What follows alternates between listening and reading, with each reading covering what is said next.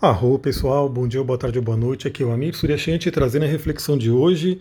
A Lua continua no signo de Libra, já está minguante, né? Ela acabou de fazer aí a quadratura com o Sol. Para vocês terem uma ideia, eu estou aqui olhando o mapa, né?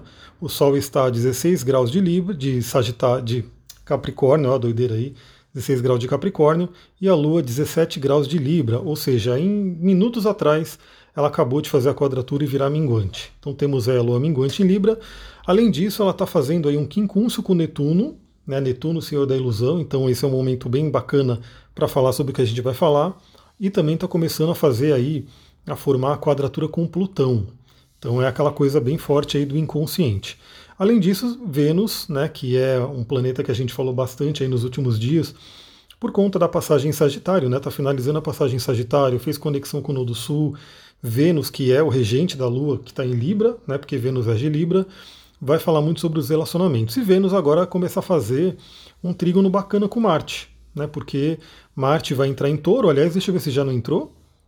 Marte está escorregando para Touro, 29 graus de Ares e 48 minutos. Então falta pouquíssimo para Marte entrar em Touro. E Vênus né, tem, vai entrar em Capricórnio também em breve. Eles vão fazer um trígono bem bacana, bem bonito.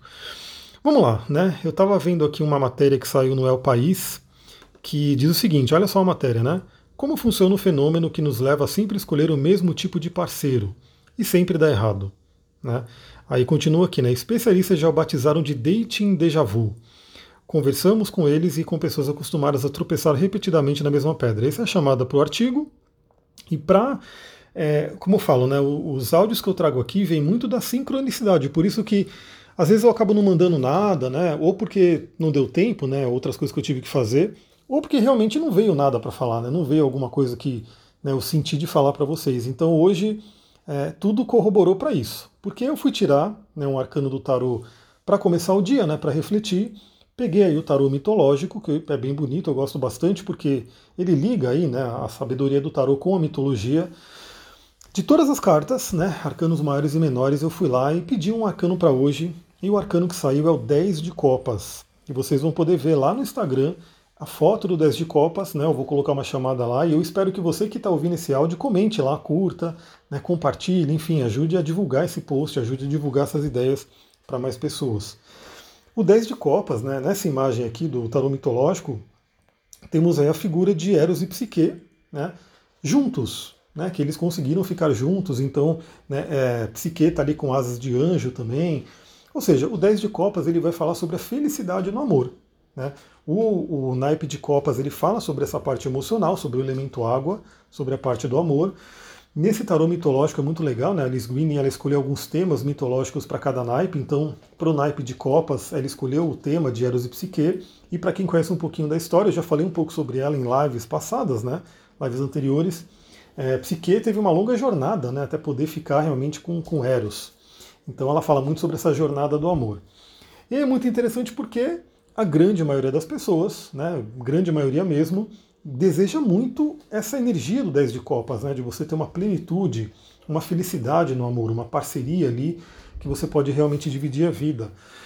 Vamos lembrar que pela filosofia do Tantra também, quando a gente tem uma relação, né, uma relação sexual, a gente tem aí um atalho, um acelerador de desenvolvimento, um acelerador de iluminação né? porque realmente, é, lembra, esse 10 de copas ele vai mostrar também que o, o, a, o, amor né, verdadeiro não é simplesmente aquela coisa perfeita que não vai ter né, algumas dores ao longo do caminho. Vai ter, porque o, o relacionamento ele tende a nos lapidar. Então ele vai mostrando, através da projeção, aquilo que está na sombra. E isso vai, né? Se a pessoa não tiver autoconhecimento, ela pode toda, toda hora estar tá escorregando aí né, dentro de um relacionamento, mesmo naquele relacionamento que é para ela.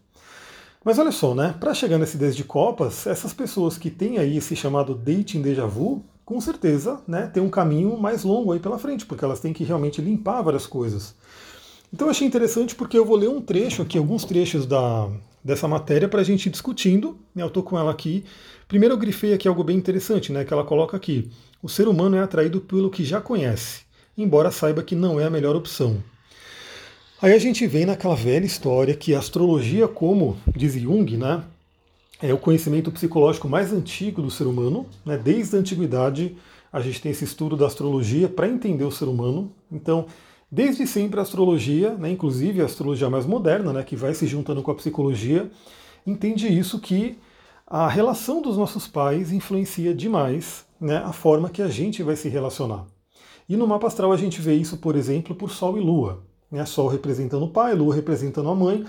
Quando você vê um conflito muito grande de Sol e Lua, por exemplo, uma quadratura, você a tendência realmente grande é que você em algum momento, seja na gestação, ou seja né, na própria infância, às vezes a pessoa não lembra, mas ela presenciou um certo conflito, um certo atrito com os pais. Mas não é só Sol e Lua que vão mostrar isso, Vênus e Marte né, vão trazer principalmente por tema relacionamento, sexualidade, o próprio Saturno né, influenciando alguns pontos do mapa. Então é muito interessante notar isso, porque muitas pessoas têm esses pontos no mapa que você olha ali claramente. Às vezes a pessoa fica anos e anos numa terapia para descobrir que ela tem um problema com o pai, para descobrir que ela tem um problema com a mãe. Né? E, e, na astrologia, no mapa astral, a gente vê ali na hora. A pessoa às vezes até nega, não, não tenho, porque meu pai não tem nada a ver, isso, aquilo. Só que aquilo está muito profundo no inconsciente, está enraizado ali. Enquanto a pessoa não resolver isso, ela tende a ter questões de relacionamento. Eu vou continuar aqui a, a leitura né, de um outro trecho que eu grifei, olha só. Uma pesquisa na Universidade de Toronto concluiu que temo, tendemos a nos apaixonar sempre pelo mesmo tipo de pessoa. Eu achei interessante essa matéria porque é uma pesquisa, né, então já traz aí para o âmbito da ciência, da, das pesquisas, enfim. Então não é uma coisa simplesmente é, esotérica ou espiritualista, é algo realmente de um estudo científico, mas que simplesmente vem corroborar algo que a espiritualidade fala faz tempo, né, muitos anos. Por exemplo, eu também ontem fiquei sabendo que a própria fisiologia, né, é, vou fazer uma, uma pausa aqui para falar do Tantra, né? O Tantra já fala lá milhares de anos que a gente tem aí as nadis, né? Uma narina lunar, uma solar, e que ela vai se alternando ao longo do dia. Então você tem uma hora do dia, né? Geralmente a cada duas horas que ela se alterna. Você tem uma hora do dia em que a narina esquerda está mais ativa e a direita está tampada. E vice-versa, vai trocando. Né? É, tanto que o Nadi Shodana, que é um dos pranayamas mais poderosos do Tantra, ajuda você a harmonizar essas duas narinas né, que é nariz, lunar e solar. E pela pesquisa da ciência, né, que estuda o nariz, sabe que isso acontece mesmo e isso é regido pelo hipotálamo. Então isso é regido pelo cérebro. Então olha só, algo que a espiritualidade já sabia há milhares de anos e que a ciência foi lá e falou, não, é isso mesmo, é isso aí, tá aí, né? É, pesquisa mostra, né, científica, com equipamentos e aquela coisa toda. Então eu achei interessante até citar isso porque isso que a gente está falando aqui é algo que a gente já fala faz muito tempo, né, mas que essa pesquisa vem aí né, é, corroborar, vamos dizer assim. Então, olha só, os autores do estudo, que abrangeu mais de 300 pessoas na Alemanha, concluem que se temos os mesmos problemas em sucessivas relações, sejam estáveis ou passageiras, talvez seja porque escolhemos os mesmos traços de personalidade em nossos pares, de maneira inconsciente, o tempo todo. Olha só, é, lembra, a criança quando ela nasce, qual que é a referência de feminino dela? A referência de feminino dela vai ser a mãe, né, no geral. E qual que é a referência de masculino dela? De, no geral vai ser o pai. Então, quando você tem aí a, essa referência de masculino ou feminino, é, que não é uma referência muito positiva, enfim, às vezes o pai tem algum problema, a mãe tem algum problema, alguma coisa que aconteceu que marcou a criança, é, aquilo é o conhecido para ela. Então, aquele é o mundo conhecido. Vou voltar na primeira frase, né? Vou voltar na primeira frase do artigo, subindo aqui um pouquinho. O ser humano é atraído pelo que já conhece, embora saiba que não é a melhor opção. Então, mesmo que seus pais, de alguma forma, né, não sejam aí, não foram um, um exemplo daquele relacionamento que você quer, lembra que é o relacionamento que era para eles. Né? Então, assim, karmicamente eles se atraíram, eles tinham que viver aquelas experiências, mas você é uma pessoa separada, você é um, não é seu pai e sua mãe. Por isso que eu falo sempre da oração do perdão, quando a pessoa faz o atendimento comigo, para ela ir limpando essa questão de pai e mãe. Então o que a, que a criança conhece, o que a pessoa conhece, é aquilo, e ela vai se atrair por aquilo. Continuando aqui, né? É, por outro lado, também costumamos buscar traços de personalidade que acreditamos faltarem em nós, usando-os para preencher vazios emocionais. Os traços de personalidade tóxicos com os quais crescemos nos primeiros anos de nossas vidas, é, aí ela coloca, né? Ou traços de personalidade toque com quais crescemos nos primeiros anos da nossa vida. Ou seja, é aquilo que eu acabei de falar um pouco antes desse trecho, né? Se você cresceu com um relacionamento de pai e mãe, com conflito, né, um relacionamento que não era um relacionamento saudável, a tendência é você conhecer aquilo e a tendência é você procurar aquilo, só enxergar aquilo. É como se no mundo aí de bilhões de pessoas, você só enxerga, você só é atraída pela aquela pessoa que tem aquele padrão. E aí ela coloca, né? Escapar desse loop não é fácil. E realmente não é, exige muito autoconhecimento, exige muita libertação. É, isso libertação mental, né? Para você poder mudar suas crenças, mudar seus paradigmas e também libertação corporal, né? Porque falando das couraças emocionais, essas couraças elas ficam no corpo. Então muita repressão que acontece na infância cristaliza no músculo e fica ali bloqueando a pessoa, impedindo o fluxo energético. Eu estou compartilhando nos meus stories também alguns trechos sobre a bioenergética para você poder ir lá ler, refletir. Então, novamente, eu convido, fique de olho nos stories do Instagram, porque eu estou sempre compartilhando tudo que eu estou fazendo no dia, estudando, enfim. Então, é uma forma de você também ter pílulas de reflexão por ali. A grande questão é, é isso é normal, o ser humano ele veio para se desenvolver, para olhar para suas questões, né? Então, ninguém nasce numa família por acaso, não adianta culpar pai mãe, ah, mas meu pai, minha mãe era assim. Queira ou não, só me escolheu vir né, naquela família para aprender algumas coisas.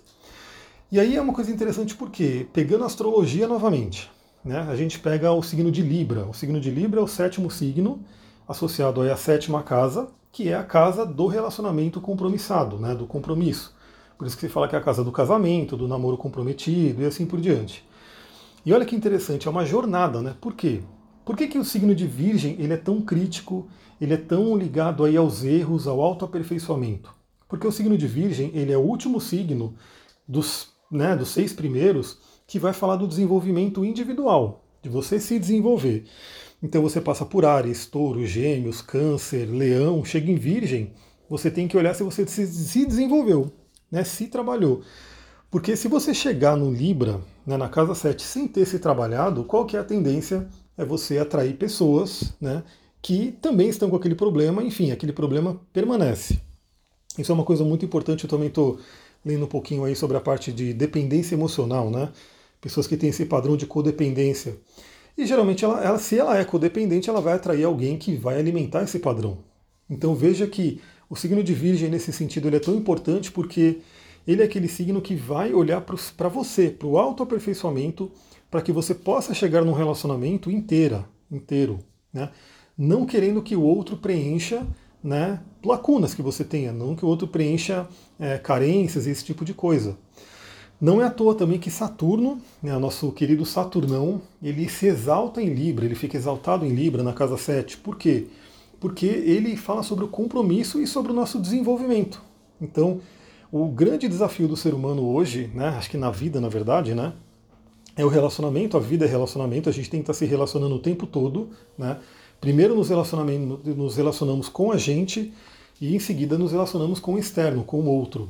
E Saturno, que é um grande mestre do desenvolvimento, né, ele ajuda a gente a crescer, a se desenvolver, ele é o famoso guardião de portal, né, para a gente chegar nos planetas transpessoais, Urano, Netuno e Plutão, ele vem com essa severidade, né, ou seja, para você ter um relacionamento bacana, você tem que ter se trabalhado.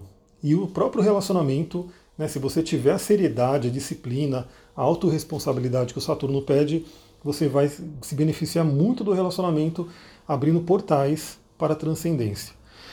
Isso é muito interessante porque o que, que Saturno traz na casa 7? Né? Lembra que aqui são pílulas de, de, curso de astrologia também, de astrologia, de tantra, de xamanismo, enfim, de tudo que eu trabalho eu vou compartilhando aqui. E nesses pequenos áudios você vai tendo né, algum conhecimento, reflexões. Saturno ele fala sobre autorresponsabilidade. Então, para a gente chegar nesse 10 de copas, eu vou finalizando aqui o áudio, para a gente chegar nesse 10 de copas, a gente tem que ter autorresponsabilidade. Saber que a culpa não é do outro, né? Então, assim, quando alguma coisa acontece no seu relacionamento, é, olhe para dentro. Olhe para dentro. Qual é um padrão seu que está sendo ativado? Qual é um padrão seu que, queira ou não, pode ter atraído aquele, aquele comportamento na pessoa? Eu sei que na hora não é fácil, né? na hora a pessoa geralmente entra numa questão emocional intensa, enfim, mas se você parar, tiver paciência e tiver firmeza, você vai aprender muito com os seus relacionamentos. E se você ainda não tem relacionamento e quer ter, é um momento muito bom para se trabalhar, né? porque Vênus está finalizando a passagem por Sagitário, que fala sobre nossas crenças, e vai entrar em Capricórnio, que é o desenvolvimento do relacionamento, o relacionamento nesse padrão saturnino né, de responsabilidade, de crescimento, de seriedade. E é isso, galera. Eu vou ficando por aqui. Muita gratidão. Hoje eu devo gravar alguns vídeos, então eu vou mandar alguns vídeos aqui para vocês também. E eu peço que, se você gostar do vídeo, lembra, compartilha, marque amigos, ajude a divulgar, porque quanto mais eu vejo gente ali né, acessando os vídeos, mais eu quero gravar. Né, mais eu realmente separo parte do meu tempo para poder gravar e compartilhar essas reflexões. Vou ficando por aqui. Muita gratidão. Namastê, Harion.